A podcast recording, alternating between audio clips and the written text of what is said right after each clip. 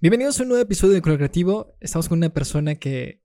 Eso es lo que me gusta, de que siempre que tengo un invitado, literal, no conozco mucho de las personas, pero busco un poco de, su perfil. Estaba viendo tu perfil y pues todo lo que haces, dije, tienes que ser parte de este proyecto. Y bienvenida a Color Creativo, Carol Brave. Muchas gracias. Yo quería que me invitaran. Lo esperaba. Los atraje con, con la mente. no, aparte de todo lo que haces, creo que pues eres más, más que nada el perfil como el, como el que entrevisto. Es un poco a todo lo que haces y simplemente el, eres comunicóloga, ah, teatro, música, cine y pues... Y foto.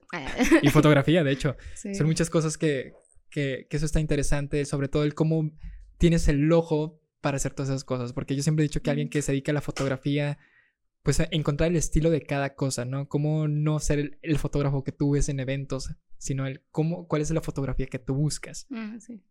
¿Cómo, ¿Cómo nace el gusto por todo lo que tú haces o cómo encuentras el primero qué es lo que quiero hacer con una cosa?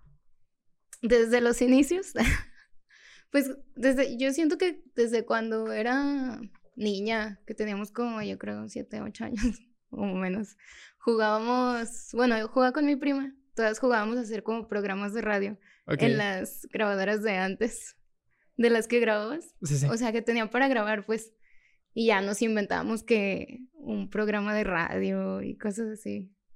Y pues siento que desde ahí como que me empezó a gustar todo eso. Aparte a mi abuelo le gustaba mucho grabarnos y tomarnos video. Y de hecho todos esos videos donde bueno, algunos se perdieron, pero donde hacíamos todo eso, así de que todavía los tengo. Ya ¿Te acuerdas del primer video que, que hiciste?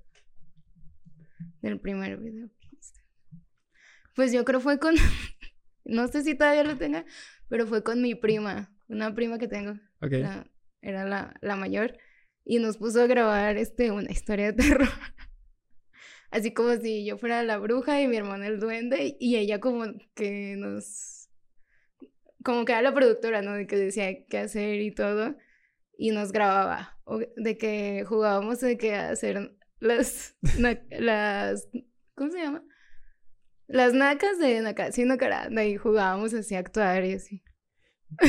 o mi abuela nos ponía a cantar y nos grababa y así. Yo, yo me acuerdo que la primera vez que hice un video para YouTube era con un primo. Mm. Y el primer, ese, ese video se llamaba Los Gordos. Porque nosotros nos gustaba de que poníamos toda la ropa que teníamos abajo de la ropa que, por ejemplo, en esta ah, nos poníamos de que todas las chamarras y todo y nos quedamos inflados. y, nos llamamos los gordos, o sea, hicimos como una tipo comedia. Y en mis relaciones pasadas intentaba hacer algo, como un sketch para poder regalarle a, esa persona. Ay, qué pero siempre me rechazaron. Pero, siempre, siempre, se, hacía algo. Pero ¿cómo llega así de que tú dices, ¿sabes qué? Cuando eres niño, muchas veces no tienes miedo, o sea, no te importa esta cámara, no te importan estos micrófonos que, están aquí ahorita, pero poco a poco vas creciendo y llega el miedo. O sea, me ha tocado que muchas personas, simplemente con decirte a mí mismo, me da miedo, me da nervios cuando dicen, ya vamos a grabar. Sí, a mí también como al principio estaba como que, bueno, pero tú me sacaste plática y es como, ah, ya me aliviané. sí, es un poco más relajado. Ajá. Pero como tú dices, ¿sabes qué? Todavía más bien, para ti, ¿qué son los nervios? ¿Qué sientes? Porque todas esas cosas que haces, a mí me tocó tomar fotografías y me da nervios. Es decir, no dar el resultado que está esperando el cliente. En el teatro, no manches. Como yo lo he dicho en episodios pasados, yo dejé una obra de teatro tres días antes de estrenar. Por el miedo. Por el miedo. ¿En serio? Ajá.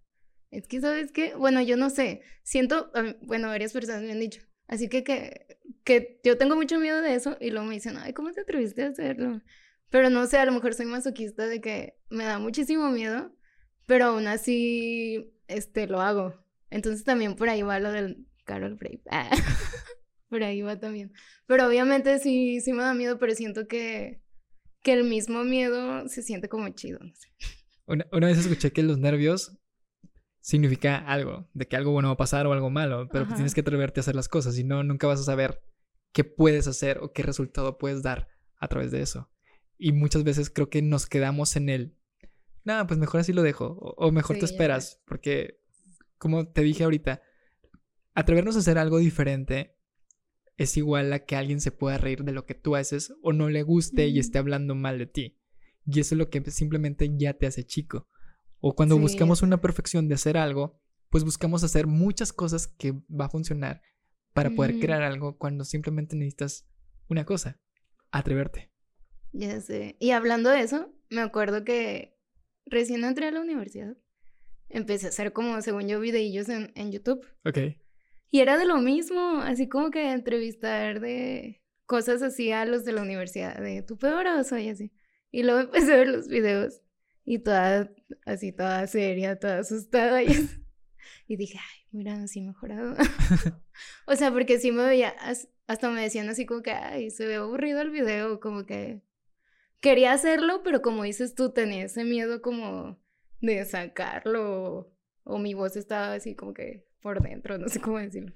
Porque muchas veces hasta simplemente te escuchas tú en un audio, en una voice note, dices, no manches, qué, qué voz o sea, tengo, ¿no? sí. O simplemente te ves y no te sientes como la manera que tú quieres, o Cualquier detallito lo que provoca es que nosotros nos demos o nos hagamos más chiquitos. Nos autosaboteamos, ¿no? Sí. Sí, ya Pero todo lo que tú haces es algo que nosotros no estamos acostumbrados a hacer, porque tú estás poniendo tu cara a todo lo que tú haces.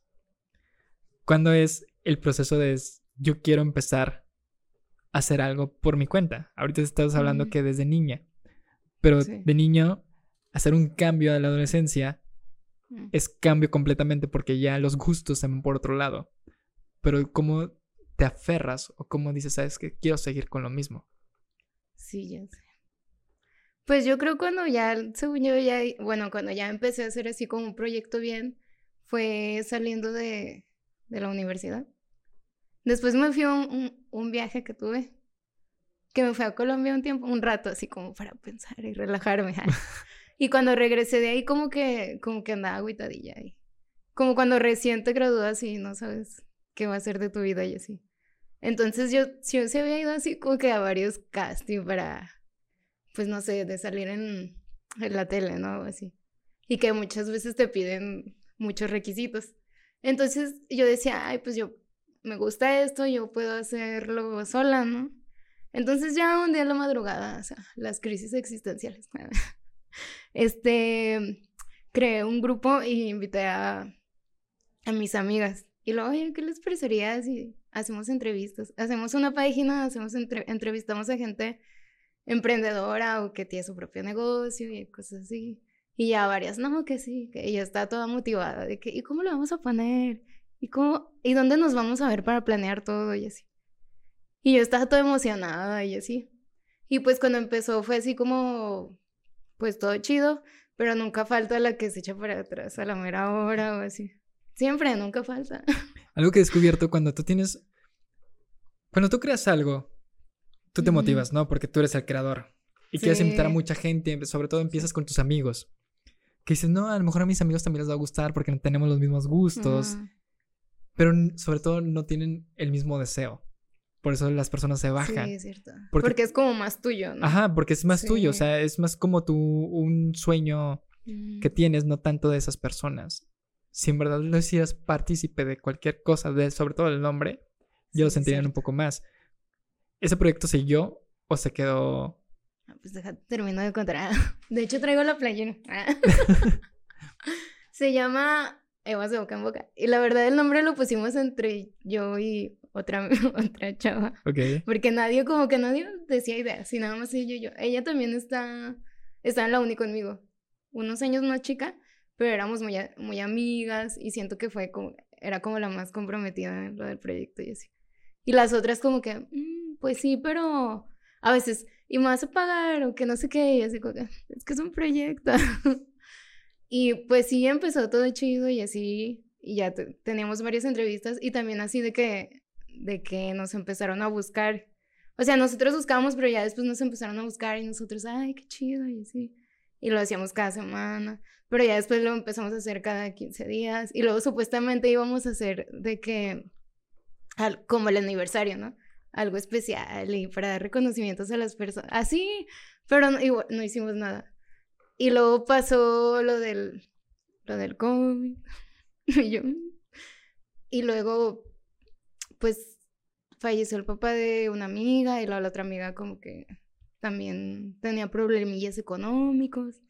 Y ahí me dio así, pues muy feo para abajo, ¿no? Como la depre y todo eso. Entonces, pues, pues ese proyecto, ay, acá llorando. Ese proyecto, pues se quedó así como. Varado. varado. Y yo así como que. Y luego me, me decían amigos, pues tú sola, tú lo empezaste, pues tú sola. Y yo así como que, ay, es que no es lo mismo. Ya es como que bien agüitada. Yo a fuerzas quería a alguien. Y pues de hecho te hablo de, de este proyecto porque pues ya lo quiero retomar. o sea, todavía no... Todavía no retoma, pero... Pero por ejemplo, ¿por qué necesitas a alguien? Sí, sí. Ah, también ese es otro problema. Y empecé a ir al psicólogo después de esto que te cuento. De que me... Pues una depre fea la neta. Ya acá hablando bien, sí tuve que ir al psicólogo, medicarme y todo ese rollo. Y sí, pues sí descubrí que como que era yo muy dependiente de, de, las personas. Y, yo decía, yo decía, pero yo nunca, te, yo nunca he tenido como una relación de muchos años o así. Entonces yo decía, no puedo ser dependiente, soy muy independiente. Y me decía mi psicóloga así de que eso no significa nada pues eres muy dependiente de tus amigos y así. O literal, para seguir con mis amigos, yo aguantaba muchas cosas. O sea, por tener amigos y no perderlos. Y ya, pues también la depresión fue como también perder muchas amistades y todo. Así muchas cosas, pues. Como que se juntó todo. Cuando vas creciendo, vas perdiendo poco a poco a esos que tú, creías que eran tus mejores amigos y te das cuenta. Te quedas con tres, ¿no? Cuatro. Con nadie. Bueno, sí, hay un momento en el que piensas que no. Sí, o sea, simplemente estás con compañeros de trabajo. Pero así de que tú digas, ¿sabes qué? ¿Puedo salir este fin de semana con alguien? Sí. ¿Cuántas veces? A mí me pasa. O también llegó un momento en el que dije, ay, nadie me quiere, nadie me entiende. Pero ya después comprendes que pues cada quien está luchando contra sus cosas, ¿no? E, e, eso lo he aprendido, lo aprendí en el podcast. Una vez alguien me dijo, cada quien tiene su propia lucha o cada quien está pasando por algo. Yo te puedo decir, yo, yo puedo pasar por, no sé, por lo económico. Y tú me puedes decir, pues yo por otra cosa. Y los, sentimos igual. Pero creemos que es más fuerte lo, de nosotros, ¿no? Sí, como no, minimizar lo de los demás. Y pues no nos damos cuenta de lo que está pasando a los demás. O sea, creo que, como te, como te, como te comentaba ahorita antes de iniciar, a mí la parte del caer, es decir, puedo hacer mucho más. Porque cuando nos enfrascamos a, quedarnos en esa depresión, ¿qué es lo que pasa? Todos los fines de semana vas con tus amigos y empiezas a tomar y empiezas a recordar esas cosas. Simplemente cuando llegas a tu casa, a tu cuarto, te sientes vacío. Es vulnerable. Porque siempre tenemos máscaras. Tenemos la máscara de estar con otras personas y es la máscara alegre la máscara de que no me pasa nada, la máscara de que soy el... Siempre soy felicidad. No necesito ayuda de nadie. Ajá. Puedo solo y así. Pero no llega a tu cuarto. Sí. O métete a bañar. ¿Con quién estás? O también, bueno, a mí me llegó a pasar que literal hubo un tiempo que como batallar, levantarte, el simple levantarte de la cama o así era como no poder o así. Sí, simplemente el vivir una rutina. Ajá, sí. Por eso yo digo que, pues esto del COVID, sí, sí, a pesar de ser cosas que pasaban cosas malas, creo que fue lo mejor que nos pasó. Porque mucha gente se descubrió, mucha gente entró en depresión. Bueno, sí es cierto. Hubieron muchas cosas, de hecho fue el boom de los podcasts. Sí, también. Pero por ejemplo, a mí me dio COVID, yo tuve que usar oxígeno. ¿En serio? Yo estuve encerrado en un departamento. Mm. Y y una vez me pasó algo bien, así bien triste. Estaba sentado en, un sillón con una cerveza. Mm. Cerré los ojos y, pensé, ¿qué estoy haciendo en mi vida? Estaba trabajando por una empresa. Mm, y dije, pues mañana me tengo que despertar y seguir con... Seguir trabajando, ¿no? Pero ¿qué estoy haciendo por mí? ¿Qué estoy haciendo por ver... No sé, en ese momento estaba pensando en mi familia. Por el poder ayudarlos por el que mi familia dijera, estoy este, simplemente emocionada por, por lo que está haciendo. Y, dices, no manches, o sea, no estás haciendo nada. Pero te preocupas por tu familia. Me, preocupaba por el poder ser alguien. El poder dejar como que huella, ¿no? Creo que todos buscamos poder dejar como un granito de arena en poder ayudar a una persona. Por ejemplo, ahorita estamos hablando con, la, con una invitada que vino antes. Ella hace música. Y es el poder dejar que alguien conecte con lo que tú estás hablando. Ella en su cuestión por, por la letra, por lo que está escribiendo. Pero tú, que te dedicas a hacer otra cosa, ¿cómo haces que alguien se lleve? Y, al mismo tiempo eso es pensar antes en las otras personas que en ti. Y sabes que, bueno, no sé. Es que yo siento que, como dices tú, que pensas en tu familia, yo no pensaba en nadie. Solo que pensaba en, en mí. Y era como, si yo me siento triste, este, pues me vale lo que piensen los demás, ¿no? O sea, como tener esos, bueno, si llega a tener esos pensamientos intrusivos de, ya no quiero seguir, o así.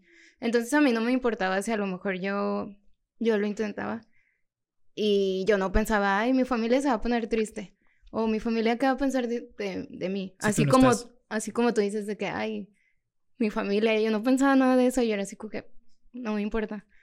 Por ejemplo, esa depresión que dices, ¿qué fue esa depresión?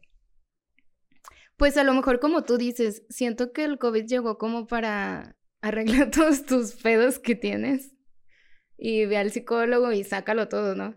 Porque a lo mejor tenemos, teníamos muchas cosas adentro que ahí se quedaban y no, no hacíamos nada para solucionarlo. Y llega esto, nos llega a todos. Y siento que a muchas personas, como tú dices, nos ayudó para sacar todo eso que traíamos dentro. Y saber qué onda con nosotros, que a lo mejor estábamos tan dormidos que que no sabíamos qué onda, ¿no? Llegó para conocerte a ti mismo. Ajá, sí. Porque si no hubiéramos seguido en lo mismo, o sea, sigues una rutina que no tienes tiempo de pensar en ti. Y tenemos demasiado tiempo. Sí.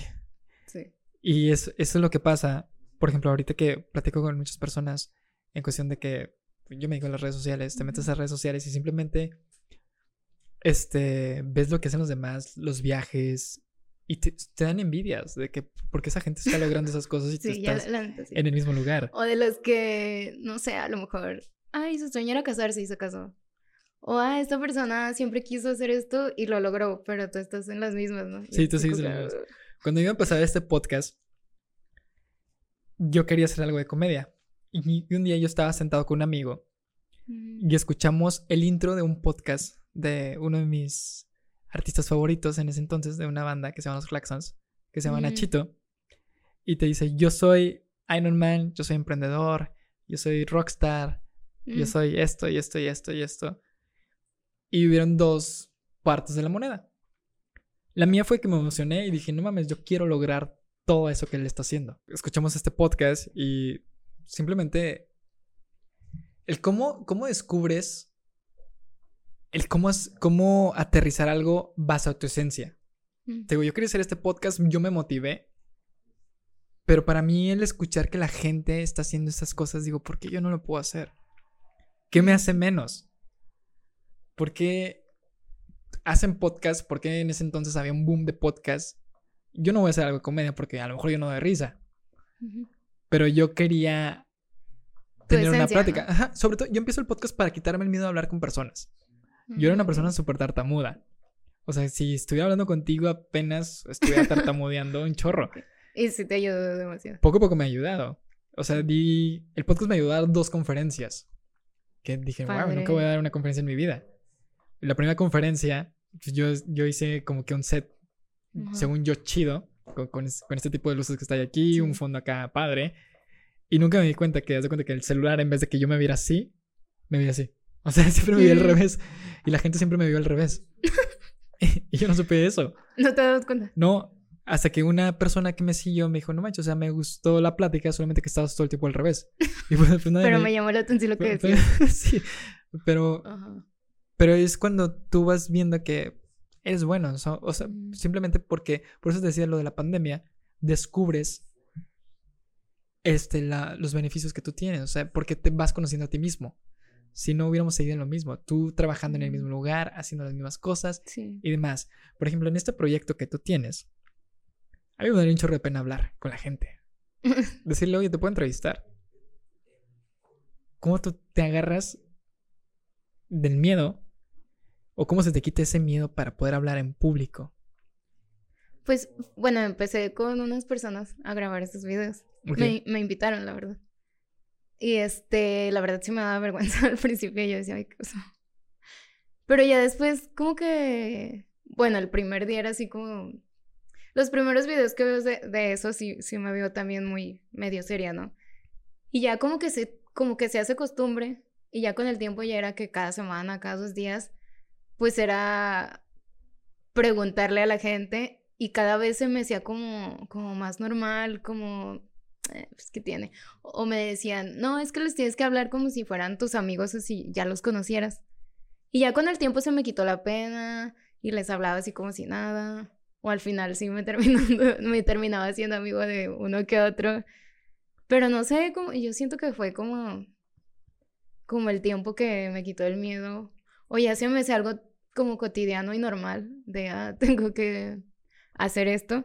Y pues también me gusta y, y ya no era como, ay, qué vergüenza pedírselo. Ya era como, pues lo voy a hacer, pero a ver, a ver si quiere y si no quiere. Y también esa onda de, como ellos te ven, este es como los convences. A lo mejor si tú también estás en un modo así todo serio y así, te van a decir que no. Y si llegas como más así agradable, y así, ajá. Si te, te dicen, sí, no hay problema, que como con más confianza, también como que transmites eso. Y yo me di cuenta que con el paso del tiempo, que avanzaban los días o las semanas, como que se me empezó a quitar el miedo y ya la gente era más accesible y me decía, sí, no hay problema. Aunque sí hay veces que hay muchas personas que son demasiado tímidas y te dicen, no, me da pena. ¿Cómo le haces con estas personas? No, pues a veces no. No, no. Bueno, hay veces de que sí, también pagábamos, no sé, siempre yo o así. Ok. Y se animaban. Sí, pues, sí. Para un refresco, unas Ajá, sí. Para la coca. Eso que tú dices, pues es que dedicarte al medio es. es aferrarte. Sí, se Sobre tiene todo tienes que ser. Sí, tienes que quitarte el miedo. Pero, por ejemplo, eso que tú dices, estás en esta parte. ¿Cómo vas escalando a decir ahora yo quiero estar en una obra de teatro? ¿Y qué obras de teatro has hecho? Pues que siento que eso fue antes que todo eso. Ok, entonces ya, ya, ya llevas como que ya no tienes tanto miedo al hablar con personas. Sí. Porque estás en un escenario. Ajá, siento que más fue antes lo de, lo de teatro. Y luego ya después empecé con esta onda de como más de los de medios de comunicación y así. Y hacer videos. Porque, pues de hecho yo conozco a Cris. lo conocí porque hacíamos musicales juntas. Ok. Y siento que ahí empezó todo esta onda de que descubrí que me gustaba el, el teatro. ¿Cómo, cómo lo descubres? ¿Qué estabas haciendo en ese entonces?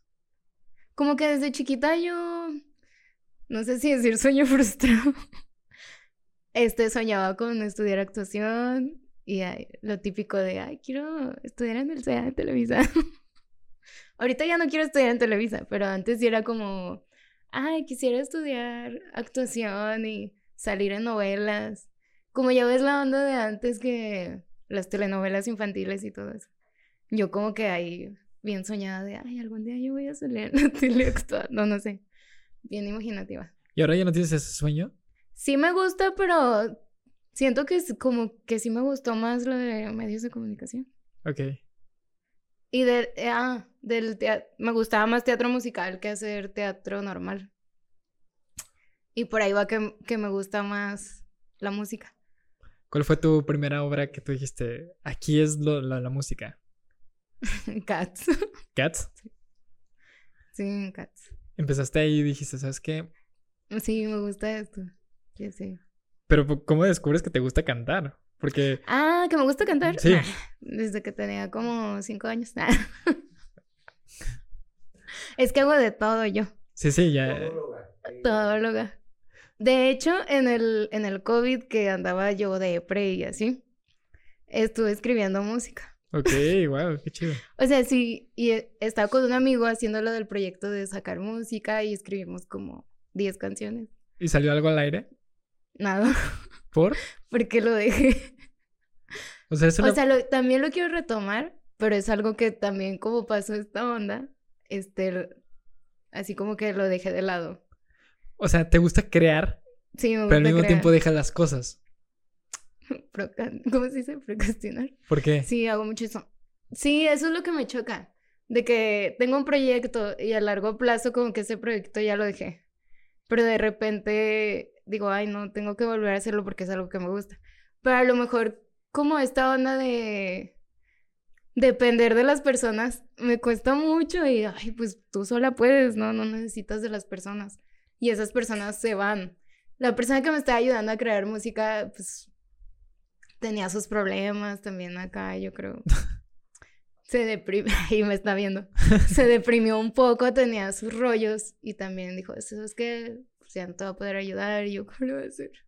Pero yo digo, bueno, hay mucha gente que me puede ayudar y así, pero yo como que llegué a depender mucho de él.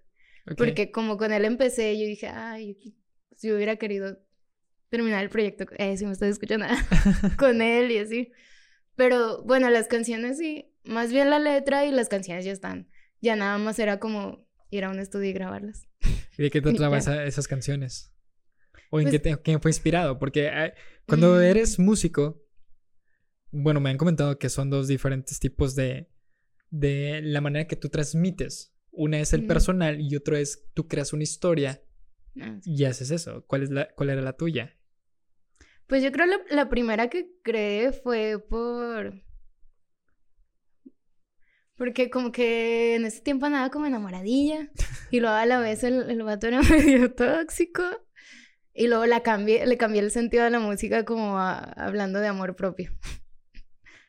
De así, bueno, esa fue la primera y las demás sí era más como canciones que hablan de cómo salir de la ansiedad y cosas así. Porque pues yo tenía ansiedad. Ok.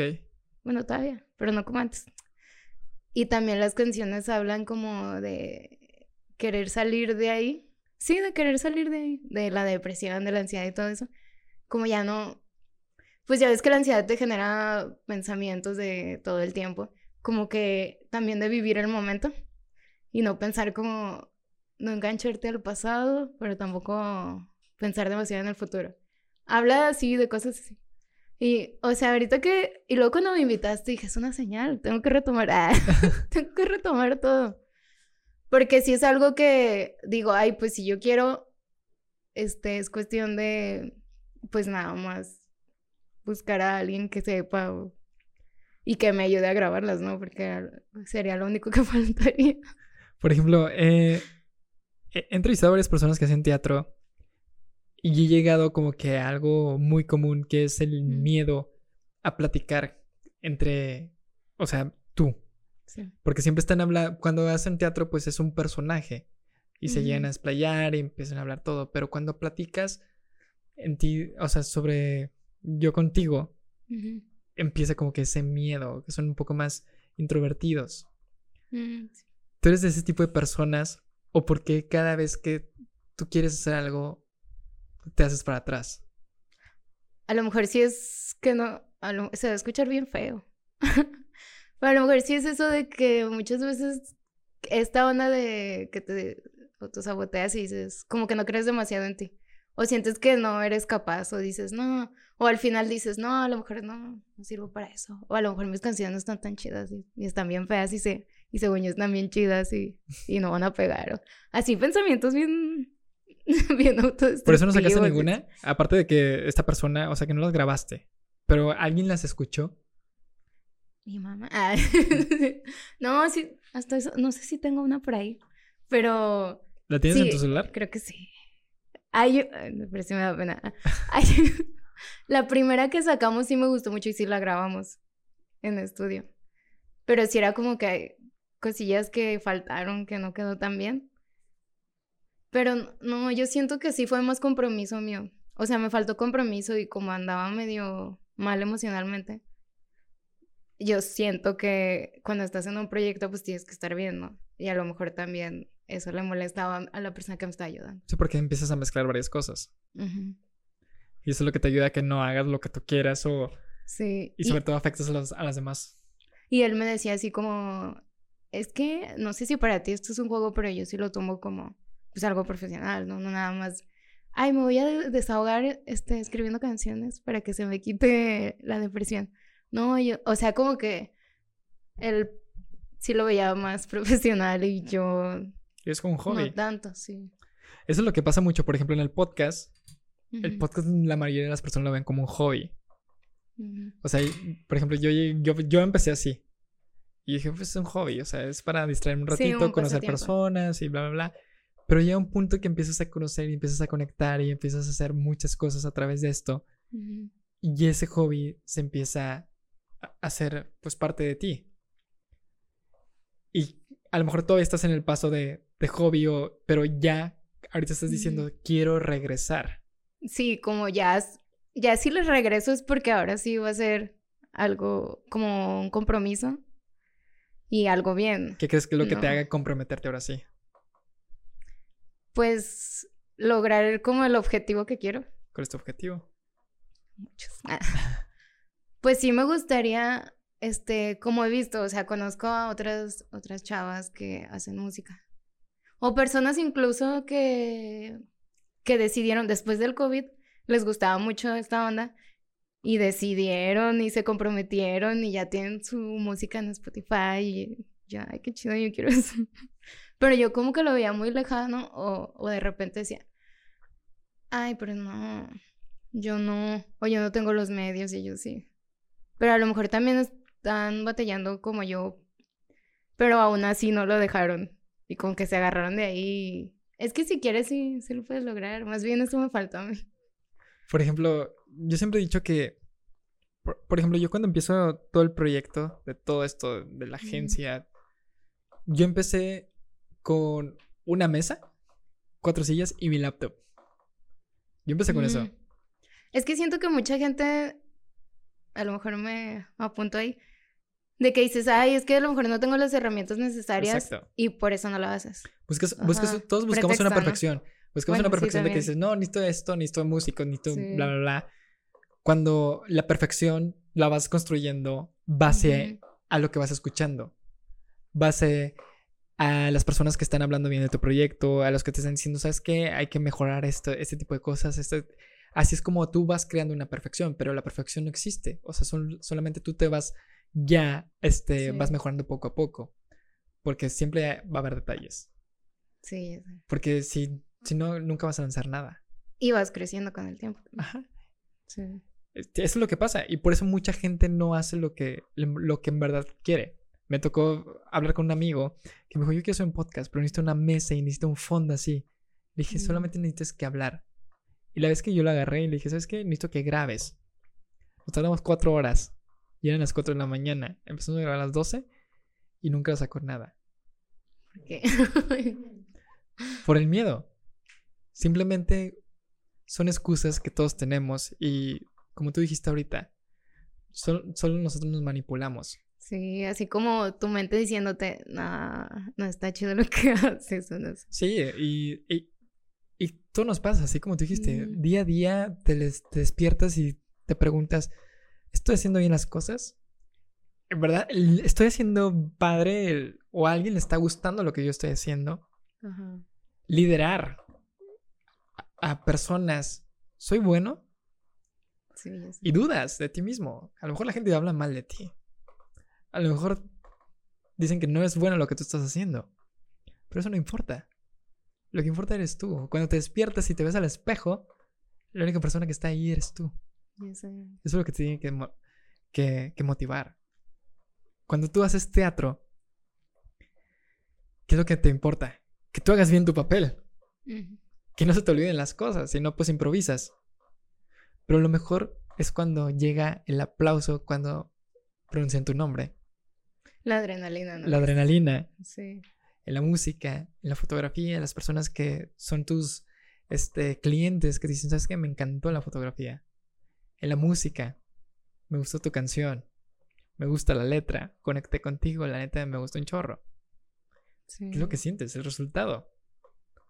¿Por qué tienes que ser como las otras personas si no es tu esencia?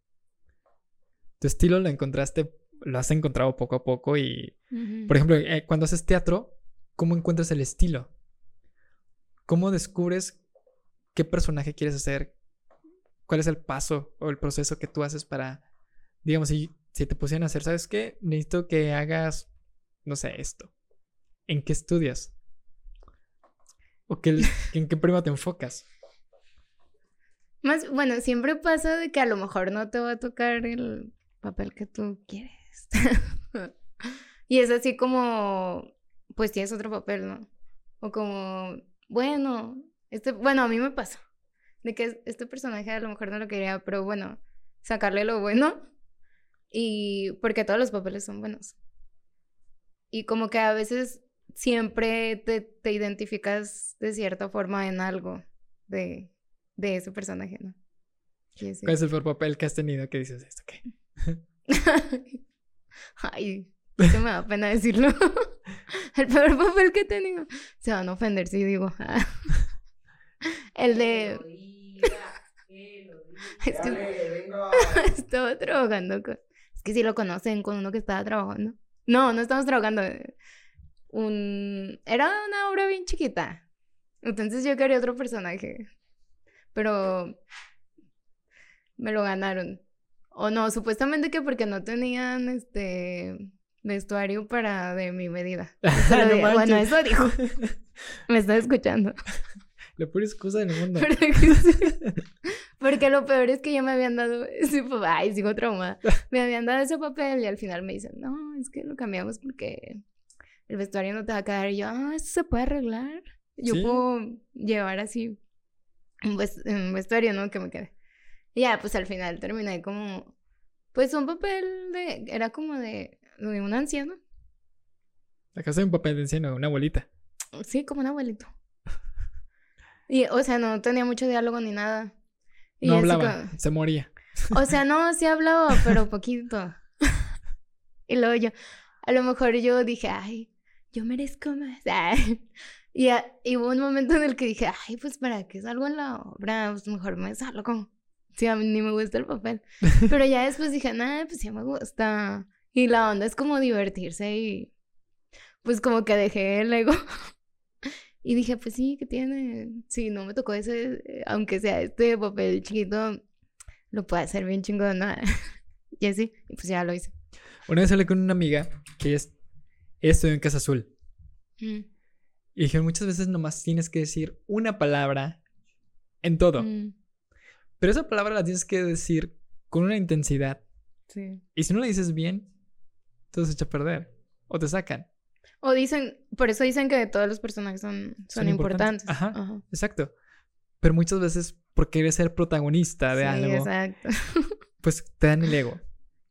Tú dices, no, pues a lo mejor tú querías también, también el, el, que era el director, pues se la bañó. Pero... él sabe quién es. sí. Antes no te mandó que tú vendas los, los boletos. sé. Pero bueno, este. Muchas veces se nos pega que pues no tomamos en no, no estamos nada, pues nada en serio, ¿no? Pues decimos, pues esto qué, pues es X, ¿no? Nomás digo otras cosas y ya, ya no ah, salgo todo. ¿Para qué voy a ensayar? ya me presento en, la, en el día de la, obra. obra mejor, sí, ya sé. Pero te digo, eso es, es muy importante muchas veces dejamos todo. Cada, cada cosa que, aunque no hagamos nada, pues es importante para... Y aparte todos quieren brillar, ¿no? sí, todo. Y es creo que entra mucho en este, en este mundo, ¿no? En mundo de la actuación, en el mundo del espectáculo, que dices, no, pues es que yo estoy acá, tú estás allá, y, no, o sea... El sol sale para todos.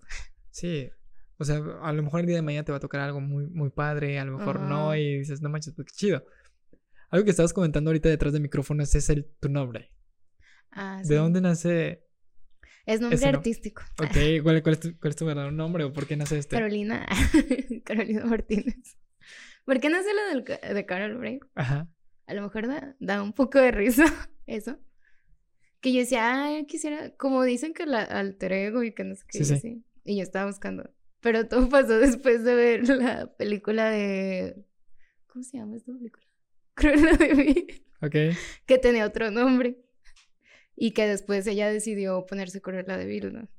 Entonces yo vi la película y me la chuté y... O sea, tienes poco con ese nombre. Sí.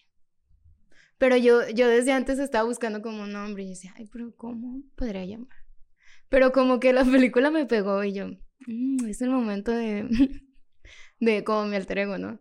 Entonces, Carol, porque pues me gustaba más como, como ese nombre que Carolina. También por la, ¿cómo se llama? La de Superman, que se llama Carol. ¿Superman? Sí, pero es mujer. Ay, no sé. No me acuerdo. ¿Mm? no, no, no, me acuerdo. Bueno, sale una. Sí, sí, la, la que es la Superman mujer. Ajá, sí, Superwoman. Superwoman, sí. Y se llama Carol. Y. Y Brave, porque pues es, es valiente. Entonces yo decía, ah, es que yo me considero una persona muy miedosa, pero a la vez valiente. Porque que si es valiente no significa que no tengas miedo, ¿no? Entonces, si era por ahí de que muchas veces miedo de hacer cosas, a lo mejor, miedo de hablar en público, miedo de empezar un proyecto, pero al final de todo como que me armaba de valor y lo hacía. Entonces, siempre me decía, ah, lo chido es que eres muy valiente. y no sé, Brave. por eso Brave, pues. eso está chido cuando te inventas un personaje porque te la crees. Ajá, sí. Pero ¿qué pasa cuando te bajas de ese personaje? He, tocado mucho el tema de, por ejemplo, de Brian Amadeus, que es el de moderato, que es Jay de la Cueva. Jay de la Cueva. Y él, por ejemplo, dice, no, yo cuando soy Brian Amadeus, pues una persona que se quita la playera y está como si nada, está rockeando y, y, X cosa, ¿no? Pero cuando es Jay de la Cueva es una persona muy elegante. O sea, trae su saco, está todo y habla de una manera muy correcta. Dice, no, es que está... Brian Amadeus es una persona, yo soy otra persona. Pero es un personaje que tuve que inventar para yo poder hacer esas pues locuras. Pues algo así. O sea, ¿tú crees que sí has cambiado con ese Calvary? Porque la película es muy reciente. ¿Crees que has cambiado de... Cuando te cambiaste el nombre, ¿crees que sí te ha llegado a hacer algo diferente a lo, lo que eres como Carolina? Pues yo siento que sí, como simplemente el nombre de creérmela de... Bueno, sí, sí tengo mucho miedo, pero... Pero aún así, acuérdate que somos personas valientes y lo tenemos que ser. Y, y por eso tu, tu alter ego, ¿no? Que dices que te conviertes en esta persona que... De segura de sí misma, de que las puede todas y de que se da ese valor de, a pesar de que tenga demasiado miedo, de que desde el corazón casi se le salga, lo haces, ¿no? Y sí.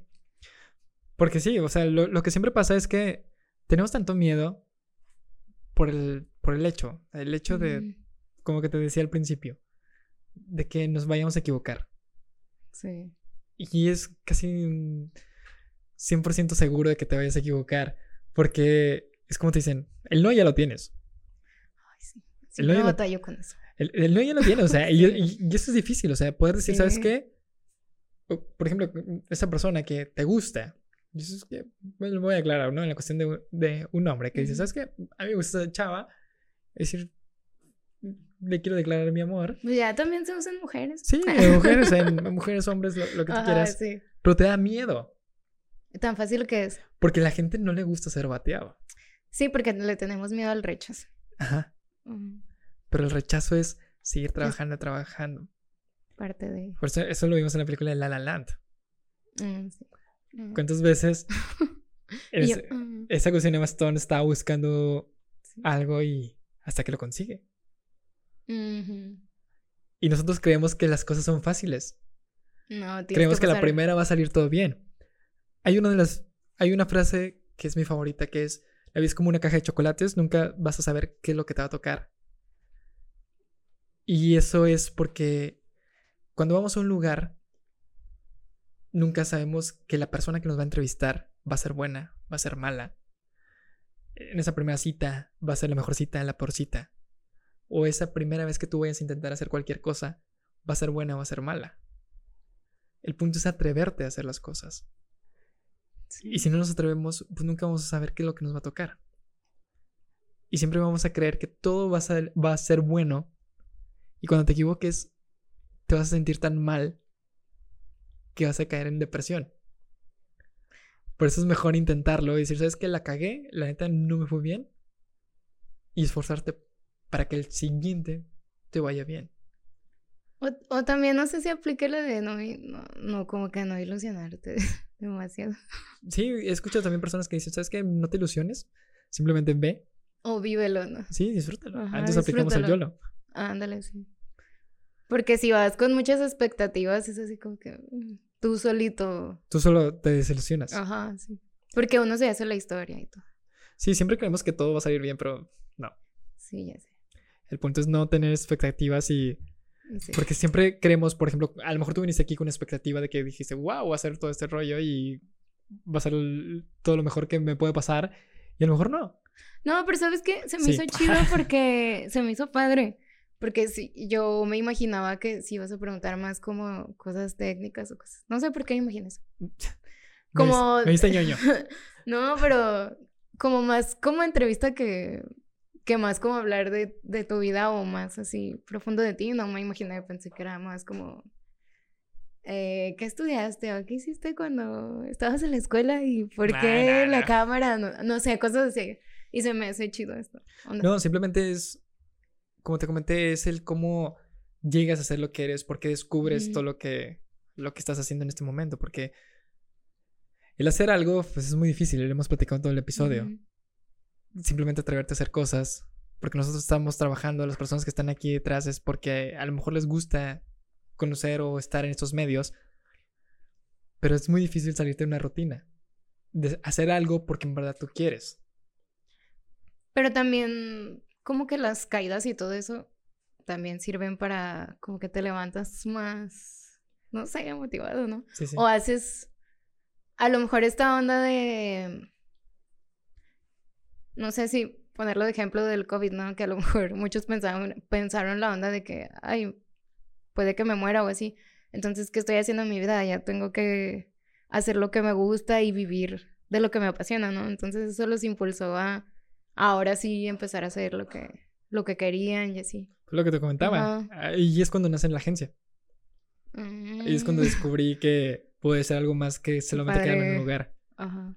Pero es porque siempre digo, tengo que hacer algo diferente porque si no... Y a, mí no me importa, por ejemplo, mi familia es mucho de... El dinero es importante, sí, el dinero es importante, todos queremos dinero. Pero yo en ese tiempo tenía el poder invertir en algo. Y ahorita no tengo nada de eso. Y tuve que vender cosas que yo tenía para poder hacer lo que estoy haciendo ahorita.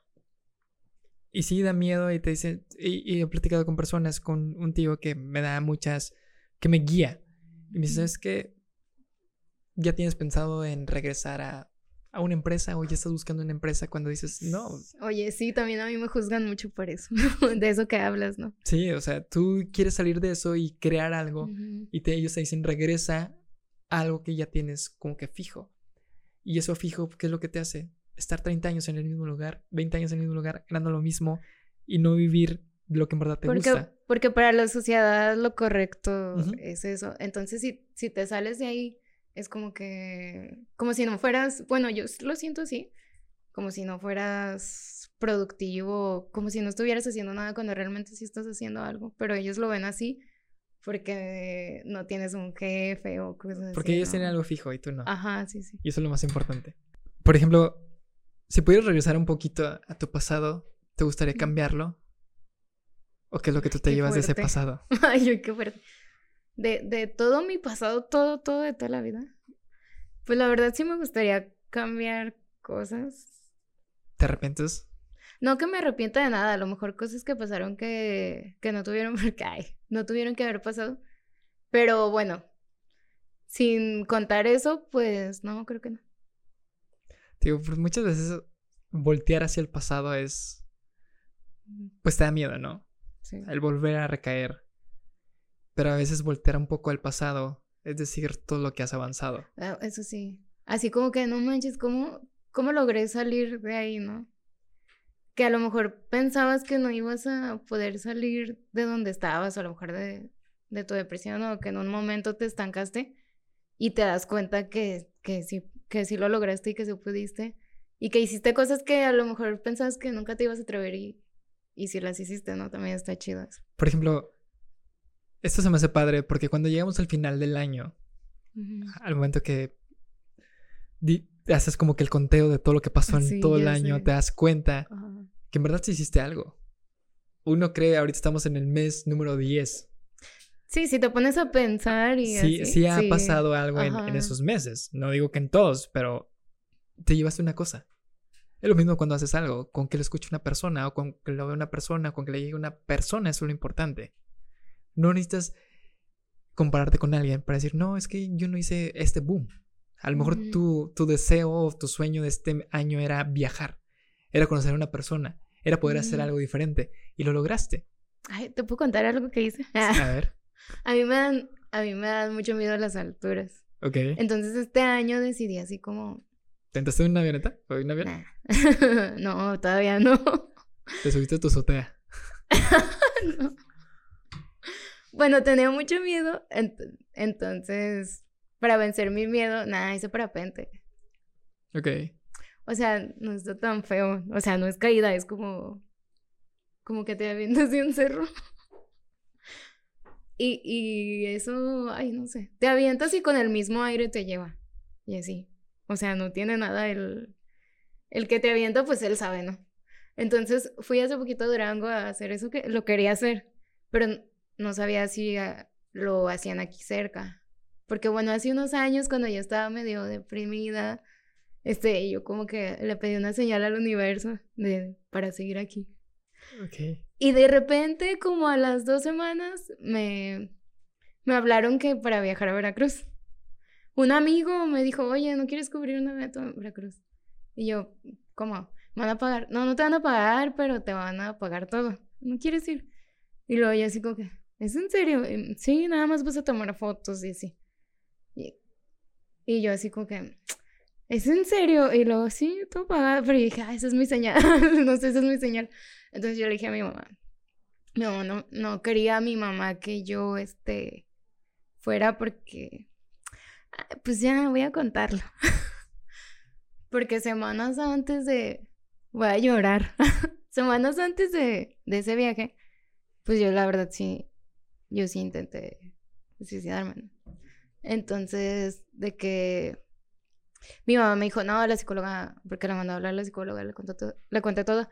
Y me dijo, no, la psicóloga me dijo que no, no te puedo dejar sola. O sea, ¿cómo te voy a dejar ir de viajes y capaz de que hay tus locuras y te haces daño? Y, yo, no, mamá, yo le pedí una señal a Dios, al universo. Y pues ese viaje es, es mi señal, ¿no? Entonces, ya, este, y así como que no, es, es mi señal y así. Y este, pues ya, me fui. Y de hecho una chava me dijo, oye, ¿me puedo quedar en, tu cuarto? Porque me tocó quedarme con una familia y no me siento a gusto. Ni conocí a la chava, la, la conocí en el camino. Y yo, y yo así como que sí, pues que se quede conmigo. y ya se quedó conmigo y me hizo compañía y todo. Y ya pues yo dije, no manches, no, se voy a llorar. dije, o sea, no manches, como despuesito de eso que yo le pido una señal como al universo, sí me llegó como que ese viaje de mi amigo, si me estás escuchando. Y, y mi amigo así como que, sí, tú tómalo, te estoy diciendo a ti porque sé que tomas fotografías y, y me gusta cómo las tomas y ve tú. Y así como que, ah, no manches. O sea, entonces sí existe. Porque también en ese, en, ese momento sí fue como dudar de la existencia de Dios o cosas así, o de la fe que tenía y perder la fe y todo. Y sí fue como para mí como un, regalote. Y no manches, pasaron muchas cosas así, pues chidas, ¿no? Y yo me acuerdo que cuando íbamos, era Sierra Songólica o no sé cómo se dice íbamos y hace cuenta que los chavos que conocí iban hablando acerca de, yo no sé por qué pueden existir personas que, que no quieren vivir y que, y que no se levantan de su cama, qué guapo con esas personas. Y yo así, ¿qué le pasa? Y yo, no puedes hablar así de las personas porque, pues no sabes por lo que están pasando, ni tienes idea de qué onda, ¿no? Y yo tan enojada. No te puedes expresar así lo así como que si vieron que me lo tomé todo personal. Y ya empezamos, empezamos a... Estamos como en una camioneta y estamos atrás y estábamos viendo como el paisaje. Y en eso yo empecé a llorar. Y lo, ay, tú eres muy sensible, ¿verdad? Y yo, sí, es que no manches, el paisaje está bien padre y me hizo llorar. Para no decir que era sobre el tema, ¿no? Y ya se cuenta que estaban investigando allá ellos de, de lo del parapente y así, de que se iban a aventar y todo. Y se cuenta que ellos me dijeron, ¿te quieres aventar? Y yo, sí. Ah, pues te lo invitamos. Y yo, ¿en serio? Y ya se llegó ese día, pero a mí me dio mucho miedo y no lo hice. Dije, no, pues ya, será en otro momento. Y hace poquito eh, me salió una publicidad acerca de eso del parapente. Y para mí fue así como que, yo tengo que hacer eso, tengo que hacerlo. Porque sí quería vencer como mi miedo a las alturas. Y vinieron a, a Durango en septiembre, hace poquito. Y hace cuenta que... Pero fue bien rápido. Yo vi así como que el anuncio. Y estaba como en 1900. Y ni tenía dinero ni nada. Pero yo, yo dije, no, este... Pues no sé, yo siento que cuando quieres algo, aunque no tengas dinero, te llega, ¿no? Entonces, yo dije, no, pues tengo eventos. Y ya de repente me empezaron a hablar para más eventos. Trabajo en eventos social los fines de semana. Y me empezaron a llegar así de que viernes, sábado y domingo, los eventos y así. Y junté el dinero. Y dije, ay, no sé cómo me llegó dinero tan rápido. Lo decía tanto que me llegó. Y pues ya. Yo le dije a mis amigas, ay, voy a ir a tal lado si quieren acompañarme, si no, pues me voy sola. Ya de repente una amiga, pues sí, este, me acompañó. Entonces se llegó el día de que iba a hacer lo del parapente. Y yo así que estoy bien loca, ¿qué estoy haciendo? sí me estaba arrepintiendo. Ya cuando íbamos en la camioneta rumbo, a la montaña, yo decía, como que estoy haciendo? Qué miedo, ¿no? ya me quería echar para atrás. Y yo se cuenta que ya me estaban poniendo, pues, lo que te ponen, ¿no? De que ya, y yo así como que, ya no quiero. Deja, corro por ahí. Y luego se cuenta que ya en eso, pues, ya íbamos, ya, a saltar. Y luego me dice, ¿estás lista? Y yo, no. Y yo, no, espérate tantito, es que tengo mucho miedo, no sé si voy a poder. Es más, yo no quiero. No, sí, sí vas a poder. Y que nos que, mira, escúchame lo que te voy a decir. Y yo, ¿qué? Ve hacia enfrente y, ve esa carpa blanca que está allá. Ni por, ni por ningún motivo volteas abajo, ¿no? No voltees abajo, voltea al frente y que no sé qué. Y lo estás lista y yo no. Bueno, te voy a contar hasta, aunque no estoy lista, ¿no? Te voy a contar hasta tres y vas a correr y vas a hacer lo que te dije. ya, sí, ya. Y yo se cuenta que como que él también me empujó, corrí y luego yo, no, y empecé a gritar así a madres, no empecé a gritar a madres. Y me quedé viendo la carpa, en ningún momento vi hacia abajo porque sabía que, no sé, a lo mejor me desmayaba, no sé.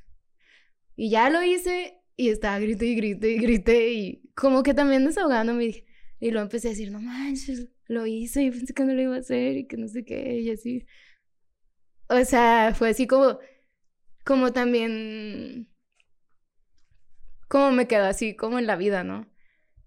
De que no, no voltees hacia atrás o hacia abajo, sino nada más sigue como hacia adelante. Sigue tu camino. Ajá, sigue tu camino y aviéntate, o sea, no la pienses, tú hazlo por más miedo que tengas. Y así, y pues lo disfruté y todo. Y dije, ah, no manches, me atreví, qué chingón. Yo pensé que nunca lo iba a hacer y estaba todo así loca. Y luego le digo al, al, señor, y es normal que griten así mucho y así. Lo, no, no tanto, pero no hay problema, no te preocupes, que no sé qué. Pues si te da miedo a las alturas, pues es normal. Y así. Y yo así, ah, bueno. Y no sé, fue una experiencia bien, bien chida que también como que lo relacioné con la vida. Y, y sí, no, es así como mm, que tengo un chorro de... Así, esto este miedo, ¿no? A lo mejor el miedo irracional y no sabes por qué. Así como que, pues ya estás ahí, ya, aviéntate, ¿qué más? Ya no puedes ¿Qué más? Nada. ya no puedes hacer nada y estás ahí. Y sí, todo bien. Es, es, eso que tú dices es, pues arriesgarte algo, pues da miedo, ah, ¿no? sí, da miedo. Porque, pues son tus miedos y todo pasa por por muchas cosas, pero tú simplemente saliste adelante. Y simplemente, pues muchas veces lo relacionamos con algo que estamos pasando desde algo muy sencillo. Desde lo más pequeño y los pequeños pasos, no tienes que volar. En este caso sí volaste, pero... Literal, pero poco a poco tú vas ayudando o mejorando. Y no vas a mejorar en un día y un proceso que tú tuviste fue muy, pues es difícil. Por el día de la mañana no te vas a sentir bien. sí, ya sé. Pero qué padre que poco a poco vayas o esta trabajándolo. Onda, sí, o esta onda de... a lo mejor hoy me siento mal, pero mañana no va a ser igual, mañana va a ser diferente. Pero por ejemplo, en ese proceso o en esa, esa vez, todos los días te sentías mal. Yo te cuento mi anécdota. Mi anécdota no es lo, similar a la tuya. Yo viví bulimia más de 10 años. ¿Bulimia? Sí. Lo mío fue de... Yo en secundaria... Bueno, estaba, estaba en primaria. Yo tenía 12 años. Acaba de cumplir 12 años. Y vamos un día a, pues fin de año, vamos a unas albercas. Me quito la playera, a mí me valía, pues como me veía. Me quito la playera y me dicen, estás gordo. Así me decían en ese entonces. Y, pues me afectó. Mm. Yo veía a todos los demás que estaban cambiando de cuerpo, así yo seguía igual que un niño. Y empecé con, con esa bulimia que de dos años me duró hasta los 23 años. Mm. Me duró demasiado. Hubo un tiempo que yo pensé que sí lo había terminado. Veía a mi mamá sufrir todo el tiempo. Mi mamá descubrió porque se pues, escuchaba. Es un eco que tú mm. es en el baño. Y cuando yo le pedí a mi mamá la computadora, la laptop, lo primero que yo hacía o veía al abrir la laptop era una persona vomitando que decía esto te va a llevar a la muerte. Mm. Y, y pues todo dolía, ¿no? Que tu mamá estuviera triste. Un día, un día de las madres, mi mamá pues estaba aguitada. Y pues yo no tenía dinero para darle pues un regalo. E intenté aguantarme solo por ese día. O poco a poco el no vomitar. Cuando vomitas muy seguido, esto te sientes lleno. Y todo el tiempo te estás agarrando aquí en esta parte porque traes aquí la comida. A pesar de que hayas comido poco, a pesar de que hayas comido mucho, te sientes así. Y, y no puedes. Necesitas a fuerzas porque lo traes todo aquí atorado. Y estás acostumbrado, tu cuerpo se acostumbra a, sacar todo, ¿no? Aguanté, la verdad, un mes. Pero no, no así de que todos los días. Y cada año intentaba decir, ¿sabes qué? Ya no voy a vomitar. Y lo seguía haciendo, y lo seguía haciendo, y lo seguía haciendo. Y y yo dije, pues esto va a terminar conmigo. Y ahorita no siento de una manera normal, pero pues todo el tiempo que pasas engañándote a ti mismo. Mm, a lo mejor no es el mismo proceso que tú, tú vives, viviste en ese entonces, pero pues es algo que tú te sigues dañando y las personas lo saben. Y a pesar de que tú intentes estar bien para los demás, pues tú sabes que tú solo te engañas. Y aunque le digas a, a todos, voy a mejorar, voy a estar bien. ¿Qué es lo que pasa?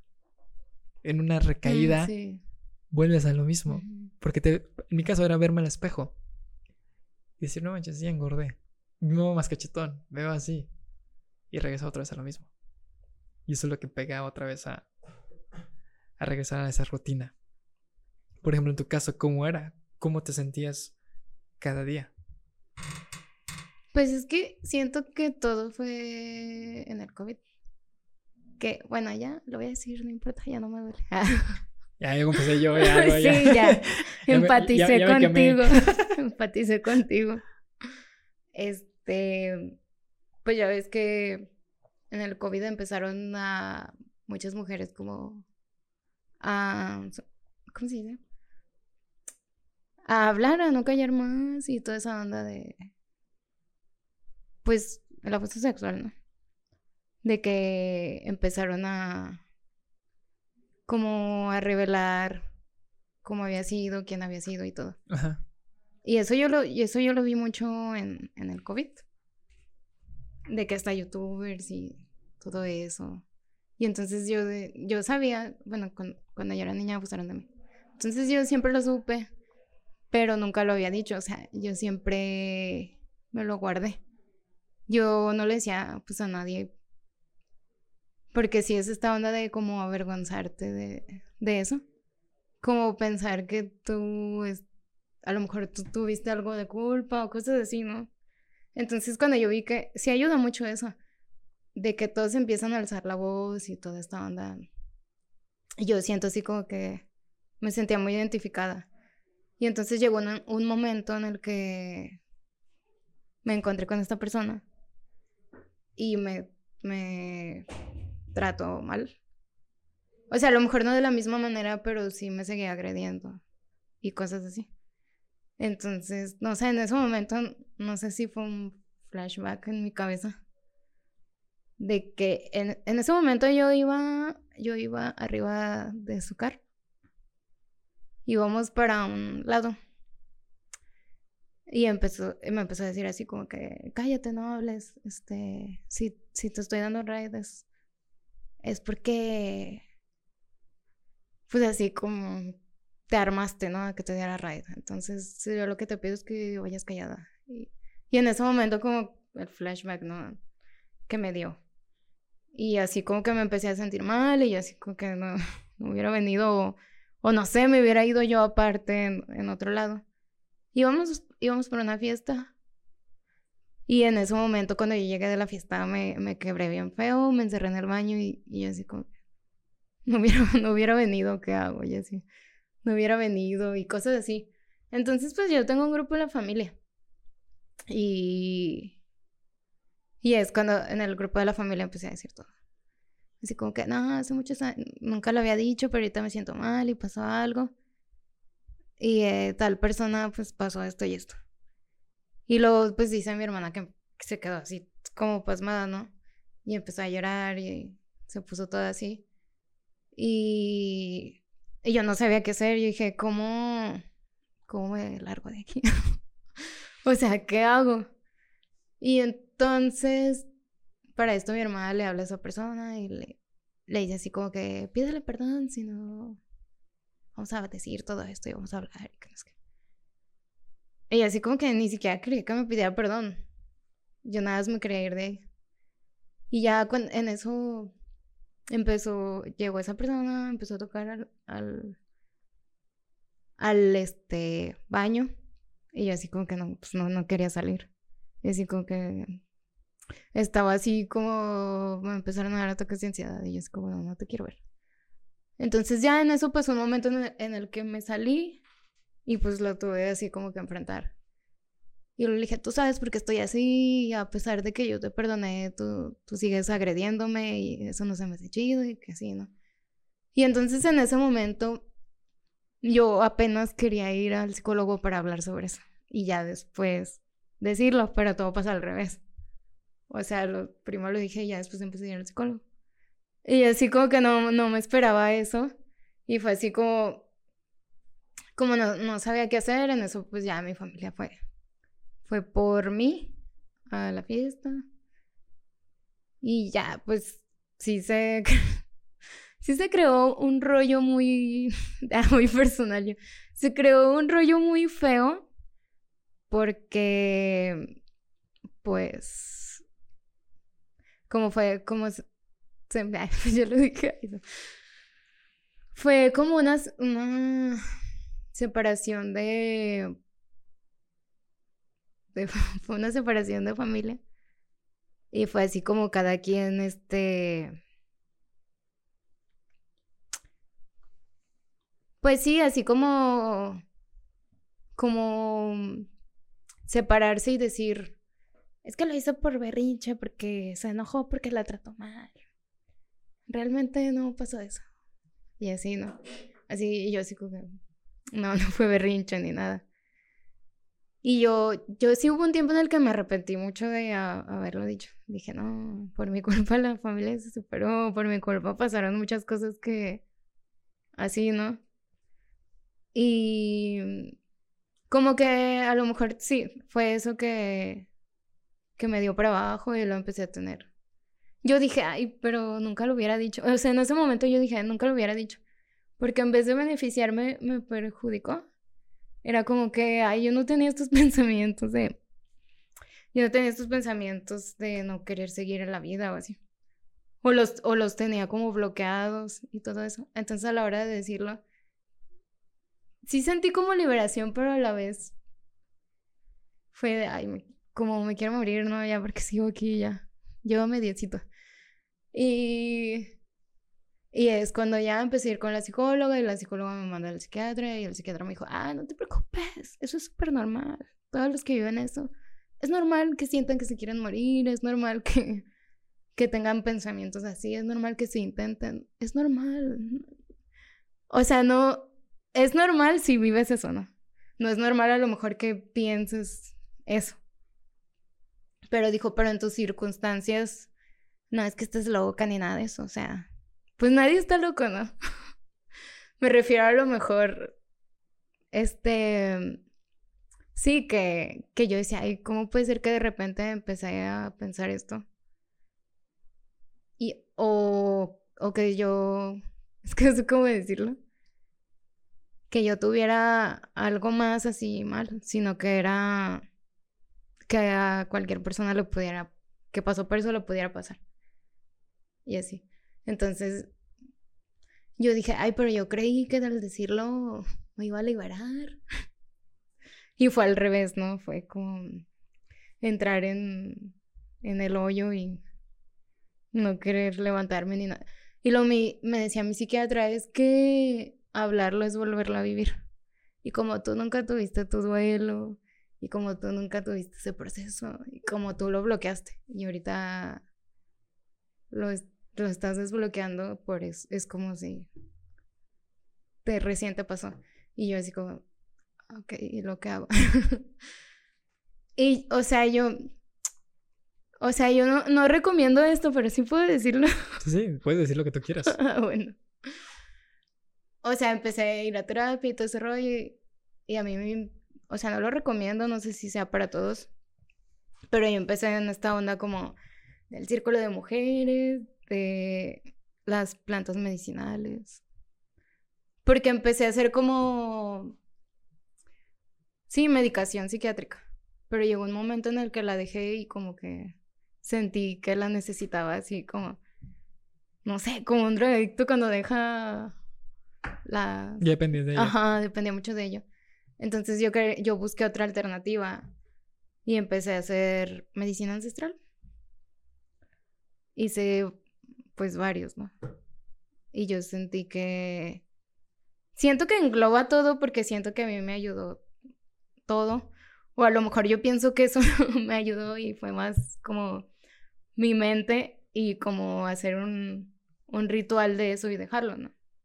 a lo mejor fui más yo y como que no darle tanto el beneficio a, la planta sagrada, sino más bien yo quería hacer como algo ritualesco para poder dejar ir todo eso. Entonces yo siento que, bueno, al menos a mí sí me funcionó eso. Y siento que cuando, bueno, hice todo ese proceso, que sí duró como dos años y medio, algo así. De hecho, de hecho, apenas hace cinco meses que ya estoy así, así que puedes decir estoy súper bien. Ok. Así de que ando al 100 y que, y que me ves y, y dices, ay, no, eres la cargo de hace dos años, ya, ya te ves súper bien, se ve que ya no te afecta o así, ¿no? O sea, me lo han dicho y digo, ay, pues siento chido que la gente lo, lo vea, ¿no? Entonces, pues yo también conocí personas, hice un viaje a Cancún y conocí a una persona que pasó también por eso. Y varias personas, como que ese viaje también lo, lo hice como para dejar todo el pasado. Y conocí a muchas personas que, que se me acercaban y no sé si tenían la confianza y me hablaban acerca de estos temas que a lo mejor son muy tabús, ¿no? De problemas mentales y así. Y decía, ay. O sea, pasaban por cosas así bien canijas. Y a lo mejor está mal que yo las comparara con lo que me pasó y yo decía, ay, ¿por qué me quejo tanto si yo no sufrí tanto como ellos? Pero igual como dices tú, o sea, todos los, todos valen lo mismo, no uno es menos o uno es más, o sea, todo proceso eh, es diferente. Es diferente y, y no por eso ese sufrimiento vale más, menos que el de esa persona, ¿no? Entonces, no sé, a lo mejor dije, ah, no manches, me, me quejo demasiado y hay personas o miles de personas que pasan por esto y aún así siguen adelante y, y están, bueno, a lo mejor yo como las veo ahora digo, y están como si nada y están disfrutando de la vida así bien chido, bien bonito y tuvieron que pasar por todo eso que no debería, pero sí cierto, así como decir, por eso la pregunta que me dijiste de que si te arrepientes de tu pasado y yo, bueno, tal vez una parte, pero lo demás no. es así como, como que aprender a abrazarte con todo y tu obscuridad, ¿no? Sí, sí. Con todo y tus problemas y que eso no te define como persona. Pero eso te ayuda a ser la persona que eres en este momento. Ajá. O sea, no somos esto simplemente porque así nacimos, o sea, porque es un proceso que hemos tenido a lo largo del tiempo. Cosas buenas, cosas malas. Y pues a lo mejor las personas que están aquí ya han escuchado esta historia por, porque lo platican en otros episodios y a lo mejor otras no. Pero son temas que se, se tienen que tocar, ¿no? O sea, no solamente te vas a encerrar tú en eso y, decir, ¿sabes qué? Pues no, nada más yo lo vivo, todo lo vivimos y alguien se va a identificar con esto.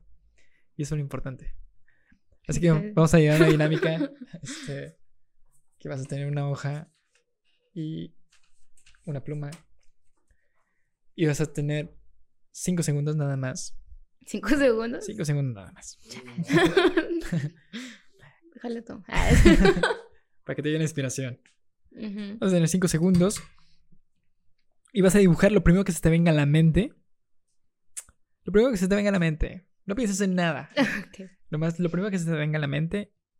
Y esto empieza a contar en cinco, cuatro, tres, dos y uno.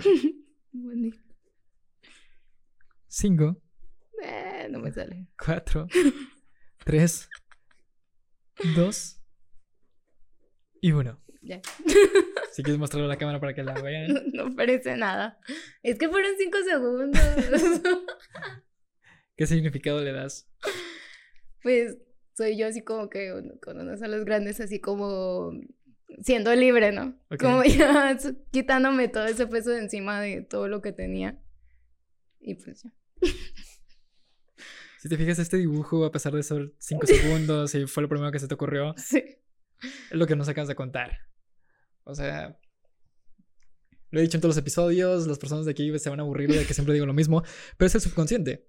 El subconsciente mm. hace que tú creas ese dibujo. O sea, te pudimos haber puesto cualquier dinámica y vamos a llegar al mismo resultado. Mm. ¿Por qué? Porque eso es algo que tú estás pasando o pasaste. Y es la manera en que es como te sientes ahorita. Y eso se trata, pues, esta dinámica. Gracias. ¿Cómo te sentiste en esta dinámica? Ah, y al principio dije, ay, cinco segundos, porque. Pero ya, es el resultado que quería. Sí, sí. Y yo, bueno, todo mal hecho, pero cinco segundos. Ahora sí, vamos a ir a la dinámica del color. ¿Cuál fue el color que elegiste? ¿El por qué lo elegiste? ¿O porque te gusta? Sí, el rojo porque es mi color favorito. ¿Por qué? ¿O qué significado le das? No sé. Porque soy una persona muy apasionada. no sé. Algo así, no sé. Pues te digo, no importa tal cual el significado que tú le des. Todas las personas que vienen aquí, todos eligen un color, un código de Pantone que es muy diferente a todos los rojos que hay, a todos los colores que hay. ¿Por qué? Porque eso te hace diferente a ti. Todas las personas somos diferentes y cada uno tiene el por qué elige el color. Ahorita a lo mejor no se te ocurre nada, pero todos tenemos una razón. Y como lo digo, pues somos un cuaderno de dibujo que nosotros vamos a ir dibujando nuestra vida o nuestra silueta del color como nos vayamos sintiendo. Hoy eres un rojo, mañana vas a ser un amarillo o cualquier color mm. que tú sientas con el que estés vibrando. Así que de esto se trata esta dinámica del color. Oye, no, pero la neta sí me pareció muy padre porque, como te digo, me imaginaba algo muy diferente. Y sí, es como que, ay, no sabía que iba a venir a terapia. Ah, Pero sí, así como que, como aparte, tú das la confianza y como que empaticé contigo y fue así como que, ah, Es que también te ibas a un doble A y... sí, ya sé. Entonces sí, así como que igual la onda de, ya, no me importa lo que las personas piensen, igual lo hablas y como dices tú a otra persona le puede ayudar. Sí, o sea, creo que muchas veces el, a lo mejor decir nuestros problemas creemos que vamos a poder afectar a alguien. Que eso que tú has dicho lo escucharon tres personas. Que no me lo cuentan aquí, pero me lo cuentan detrás. Y una persona muy cercana, familiar, está pasando por eso. Y no lo puedo decir porque va a pasar lo mismo que te pasaba a ti. De que va a haber problemas familiares. Mm. Y, pues yo siento que identifiqué con algo de, de, esa, de eso que contaste. Y es muy fuerte porque esa persona también pasó por eso y tuvo que irse de aquí de la ciudad por lo mismo. y también tiene ataques de ansiedad, tiene que ir con psicólogo, con psiquiatra, para poder este, estar en bien, a pesar de que pues no fue su culpa, fue algo que pasó. Y esas son, esas sirven esas pláticas porque es lo que te ayuda o te ayuda a conocer a la persona que hay detrás de la persona que eres en este momento o del personaje que eres en este momento. Esto se trata esta plática. Ahora sí, si quieres decir unas palabras a aquellas personas que te están escuchando, que te están viendo, este es tu oportunidad. ¿Qué decirle a esas personas? Pues que nunca se quedan calladas ante, no sé, algún problema que tengan. Yo sé que tienen que pasar por todo un proceso y así, y que es cuando ustedes se sientan listos, pero que lo mejor es, pues, hablar las cosas y no piensen que, porque muchas personas, muchas veces más bien, pensamos que podemos solos o que podemos salir de ahí, pero realmente muchas veces necesitamos ayuda, ayuda profesional, ayuda de, algo, de alguien más, que a lo mejor tenemos mucho miedo también, tenemos miedo por lo que van a decir las personas o porque a veces uno mm, se siente como que, como si tuviera la culpa, cuando la verdad es que, pues no, no es tu culpa. Y que cuando estén listos, que nunca se guarden nada, porque guardarse las cosas también por eso causa ansiedad y todo eso. Y te sientes pues más libre, pero también es igual este, a su momento y en su tiempo, ¿no? También tampoco vamos a apresurar a nadie a, ay, ya, tienes que hablar porque no, es en, tu tiempo. Así te tardes 20 años, 30, pero... Ajá. Pues todo es un proceso. Sí, o sea, no podemos decirlo así... Tan fácil. Porque son cosas... Muy personales. Ajá, muy personales y a lo mejor son muy fuertes para otras personas. Pero pues lo tenemos que decir al fin de cabo, simplemente porque para eso agarnos. Y en verdad que alguien nos escuche. Así que en este episodio estuvo con nosotros Carol Ray. y nos vemos en el siguiente episodio. Muchas gracias.